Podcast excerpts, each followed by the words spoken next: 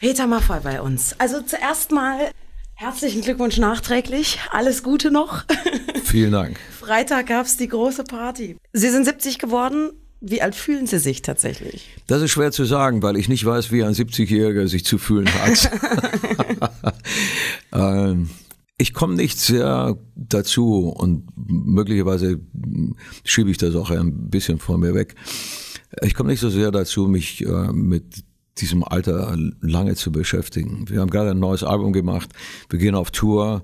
Ich bin jetzt die nächsten Wochen ziemlich viel auf der Straße und, und sammle Eindrücke, Interviews, Fernsehsendungen, Autogrammstunden, Dinge dieser Art. Dann die Proben zu der Tour im, im äh, Januar kommenden Jahres.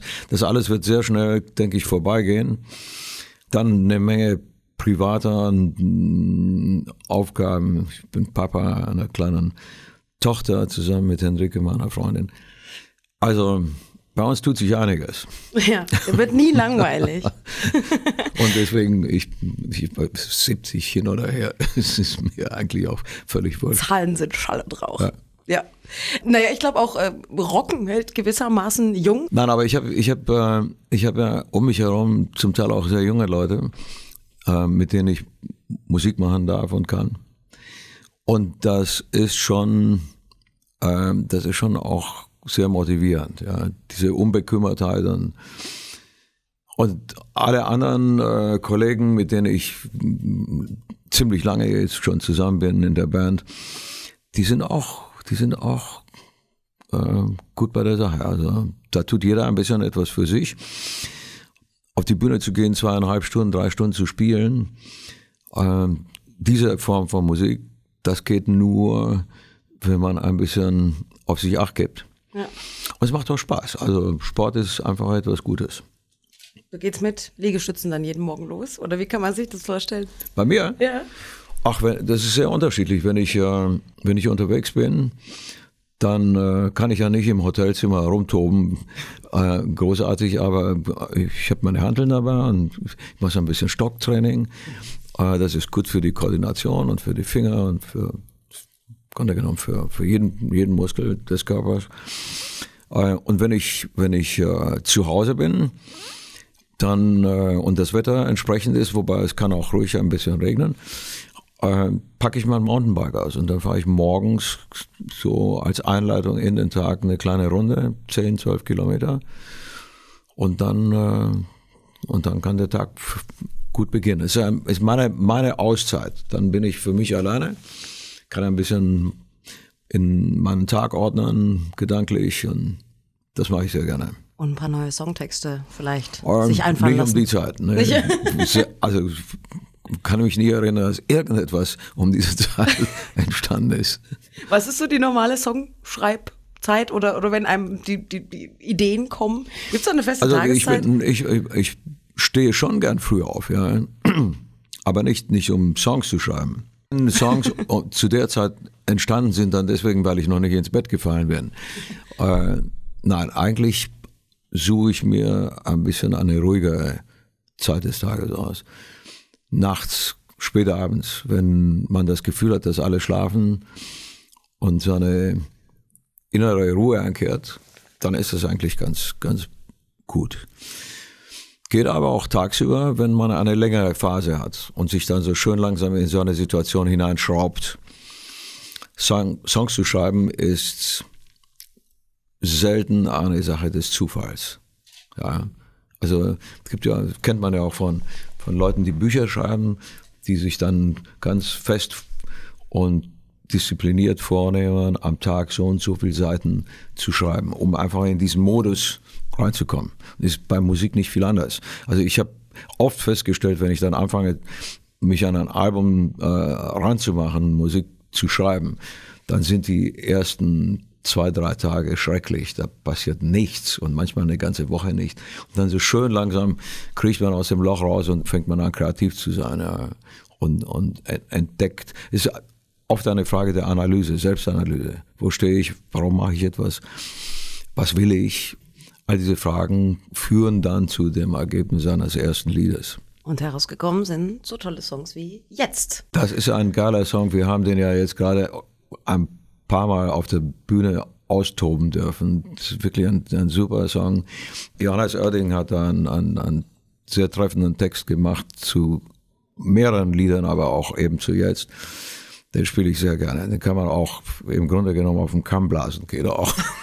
Ich habe mir nur am Anfang gedacht, was ist denn jetzt los? Peter Maffay dreht nochmal komplett auf. Also so eine ja? krasse Rocknummer habe ich gar nicht so erwartet. Jetzt auch als erste Single aus dem Album. Na, man hätte, man hätte, die Frage haben wir uns gestellt, man hätte ja sehr unterschiedlich an sein Jubiläumsalbum rangehen können. Ja. Und sehr oft, was ja völlig in Ordnung ist und legitim, werden dann äh, Remakes von, von Songs präsentiert. Aber wir hatten einfach Bock auf ein neues Album, auf neues Material. Wir hatten MTV am Plug gemacht, das war ja so ein bisschen alte alte Kamellen aufpolieren und anders spielen. Aber dann irgendwie stellte sich die Lust auf, auf was Neues ein. Und dann haben wir uns hingesetzt und gesagt, Vergangenheit erledigt, Zukunft wissen wir noch nicht. Also worüber reden wir über jetzt? Hm. Und es ist echt ein Knaller geworden. Der nächste Knaller wäre Morgen. Das ist ja äh, jetzt auch so eine Single, die am Start ist. Morgen ist, ist mit Sicherheit der heftigste Song auf dem Album.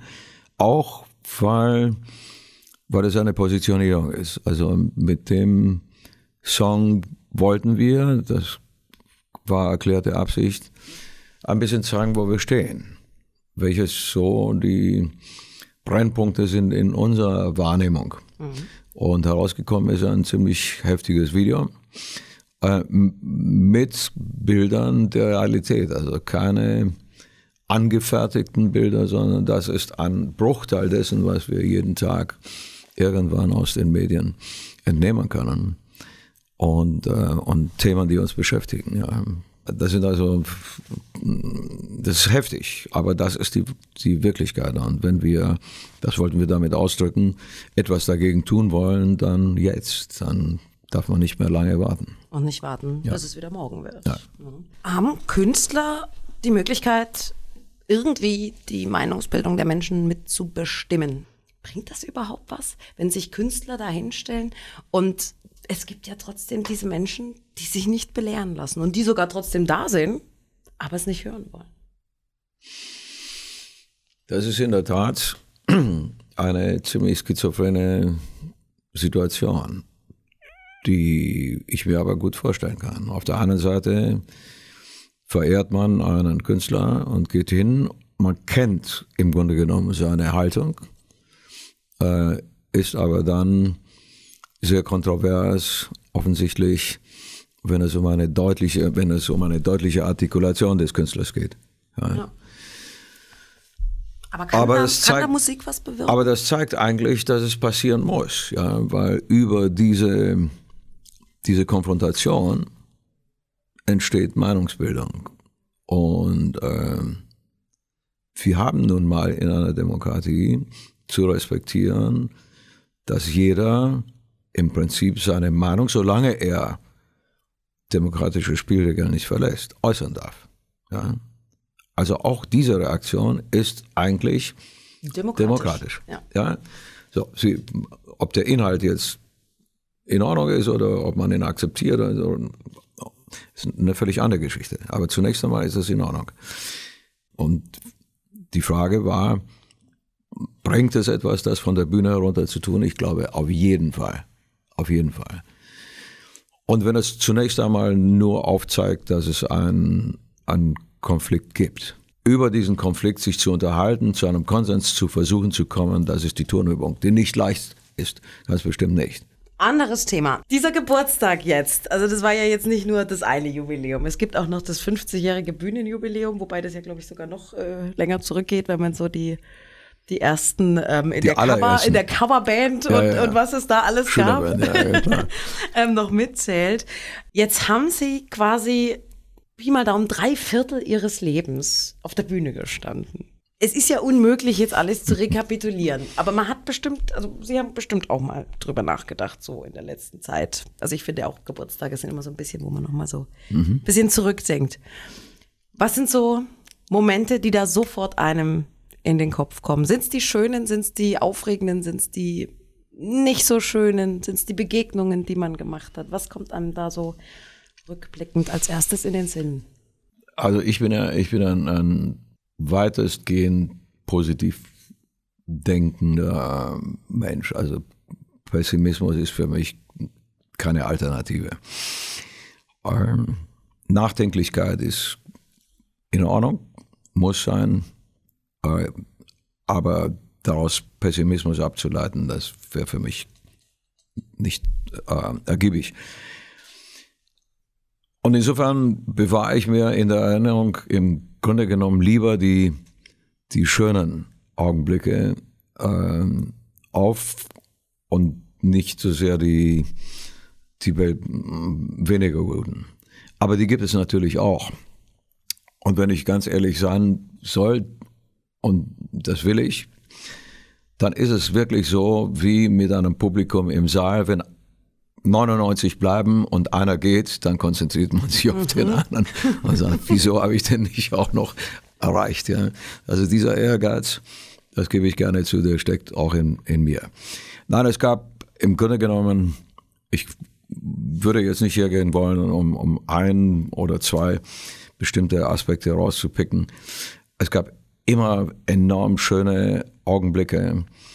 Ähm, und es gab auch ein paar Ohrfeigen. Ähm, die Rolling Stones Geschichte zum Beispiel, die habe ich sehr oft gelesen in vielen ja, Interviews. Äh, Im Übrigen auch ein, ein enormes Lehrstück. Ja? Also da haben wir dann wirklich kapiert, dass die Bäume nicht in den Himmel wachsen und dass man nicht leichtsinnig auf eine Bühne geht und einfach äh, etwas aus dem Ärmel rausschüttelt, nicht wenn man im in, in, in, als Vorgruppe von einer solchen bekannten Truppe auftritt.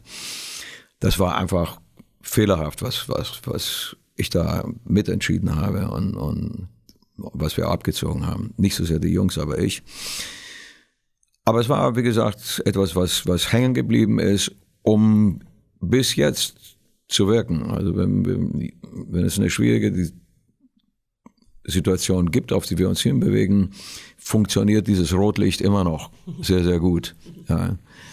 Und deswegen bin ich gar nicht undankbar. Dass manchmal braucht man sowas, um, um wieder auf den Boden zurückzukommen. Und das war damals der richtige Zeitpunkt.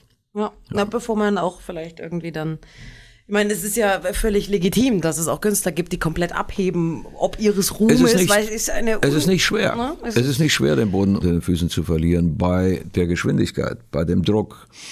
Menschen, die einem zu Füßen liegen. Erinnern wir uns an solche Schicksale wie, wie ich will mich um Gottes Willen nicht mit ihm vergleichen, aber Elvis zum Beispiel, ja, mhm. der einfach am Ende ferngesteuert war durch Leute, die völlig andere Schwerpunkte hatten, wirtschaftliche, oder? der an diesem Druck einfach kaputt gegangen ist. Und davon gibt es etliche, man kennt sie. Äh, sie sind frühzeitig zum Teil gegangen, aus diesem Grund, weil sie sich zugrunde gerichtet haben.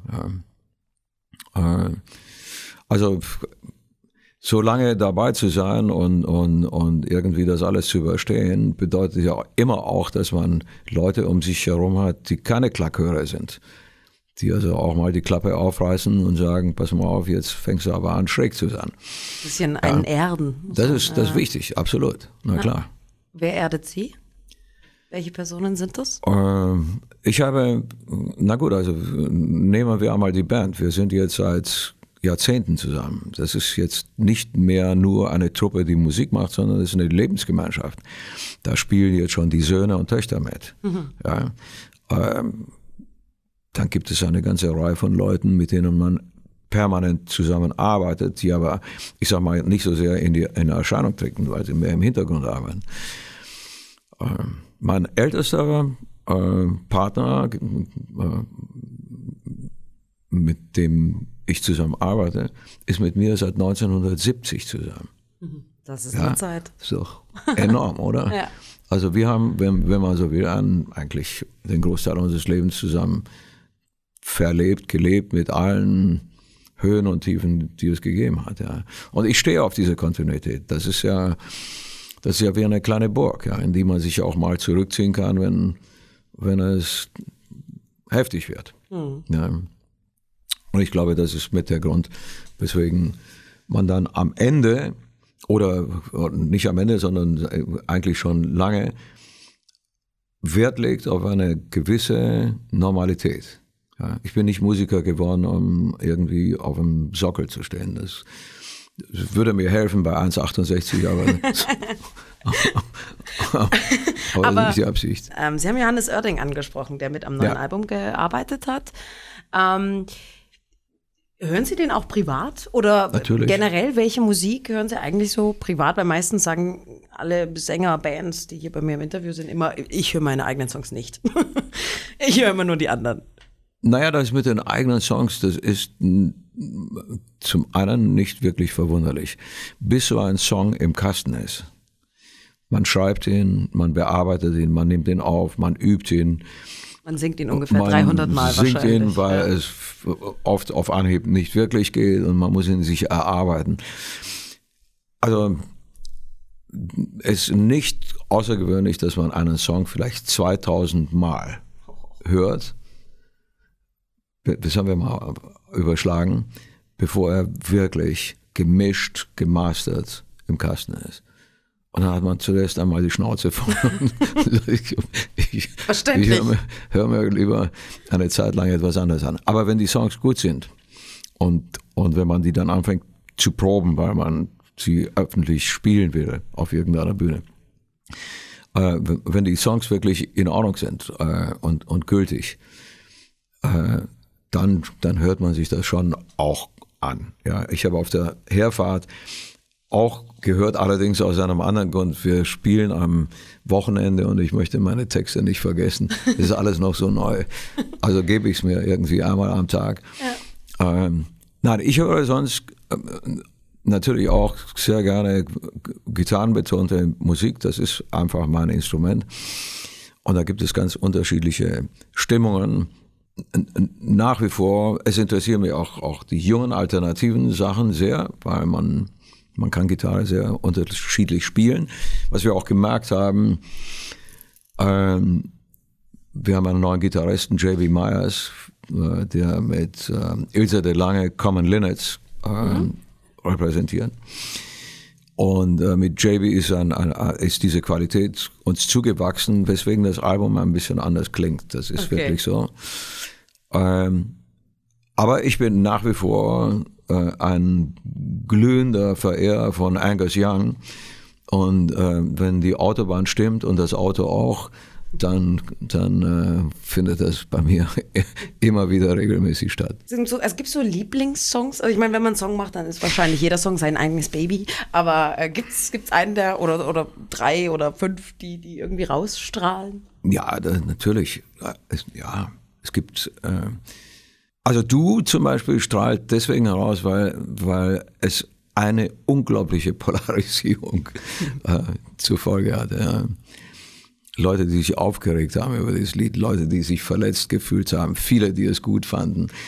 Jetzt mit Abstand von 50 Jahren kann man das humorvoll betrachten und ich habe das ja auf dem MTV, auf der MTV-Tour jeden Abend erleben dürfen. Der Titel ging fast mit am besten ab, obwohl auch die rockigen Sachen natürlich gefragt waren und gerade bei der Besetzung Johannes Oerding, Philipp Poisel und, und Katie Melua und gab es ja viele Fans, die, die diese Musik äh, sehr, sehr schön fanden.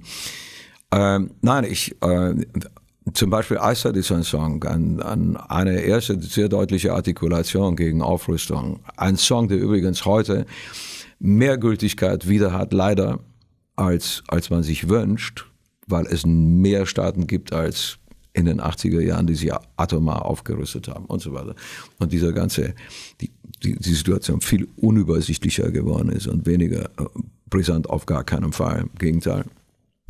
Und dann gibt es Siebenbrücken, ein Lied, welches wir äh, gecovert haben, welches zu einem großen Hit wurde, eine möglicherweise, ich hoffe, ich gehe nicht zu weit, eine kleine Hymne geworden ist. Auf jeden Fall. Also würde ich jetzt mal so ja, als, als Hörer steht, sagen. Steht für, für die Wiedervereinigung aus meiner Interpretation.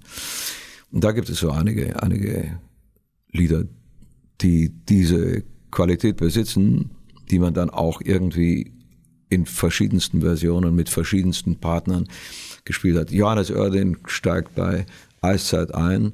und textet hinten noch. Er kam zu mir und sagte, darf ich mal da hinten noch etwas dranhängen? Sag ich, häng dran, was du willst. äh, und es kam etwas ganz Entscheidendes raus. Am Ende heißt es, was erzähle ich unseren Kindern, wenn wir, wenn wir nicht etwas dagegen tun? Ja, gegen diesen atomaren Wahnsinn.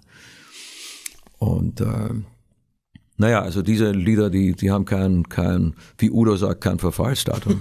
Müssen bei jedem Konzert wahrscheinlich dabei sein. Die Leute wollen es ja auch. Ne? Ja, ja, die wären, glaube ich, enttäuscht, wenn es fehlen es, würde. Und die, und die Leute, die, die, die fordern auch ein. Ja, ich habe früher manchmal gesagt, wir, wir spielen, was wir wollen.